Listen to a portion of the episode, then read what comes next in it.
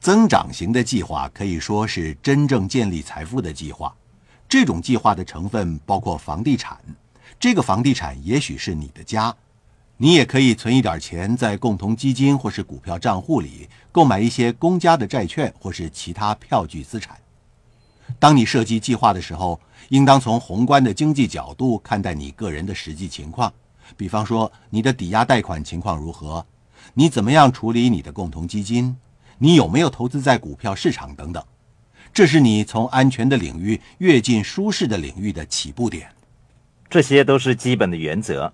投资是讲求原则和计划的活动，我们首先应该打好基础，从最基本的做起。说得对，我逐一介绍了保障型、储蓄型和增长型三种计划，你们应该按照这个次序来进行。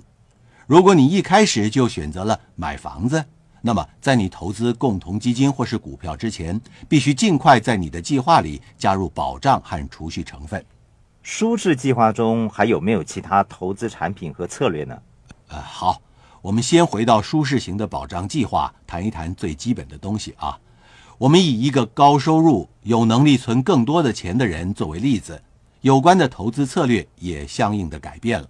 你的意思是，财富越多的人需要的保障就越大吗？说得对，不论你选择的是安全、舒适还是富有的计划。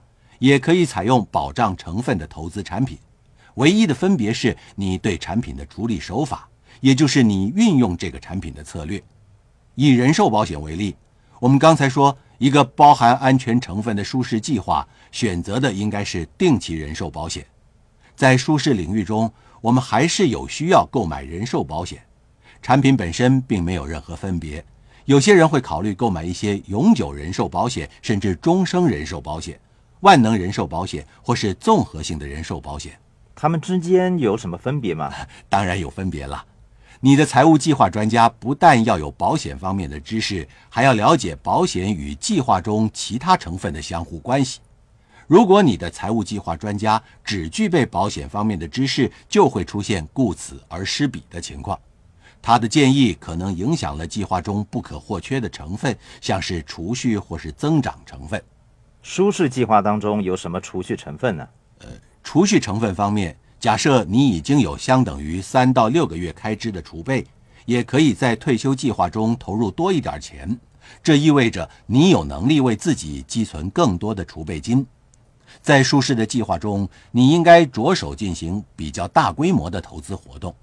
那个时候，你就会有一大笔资金，让你随时可以在金融市场上进行各类型的投资活动了。也就是说，在舒适计划方面，你可以选择投资在小型的公寓，也可以自行选择一些股票，或者做一些贸易。这是较为积极进取的投资策略吗？是的。至于增长型的投资计划方面，你可以投资在两到三个以租赁为主的住宅上，然后进一步投资在小型的公寓。有些人会考虑进行股票或是共同基金的投资。一般人认为。共同基金是追求安全的人所采用的投资组合，股票则适合寻求舒适的人。我个人认为，最重要的是你要知道自己喜欢的是哪一类型的投资。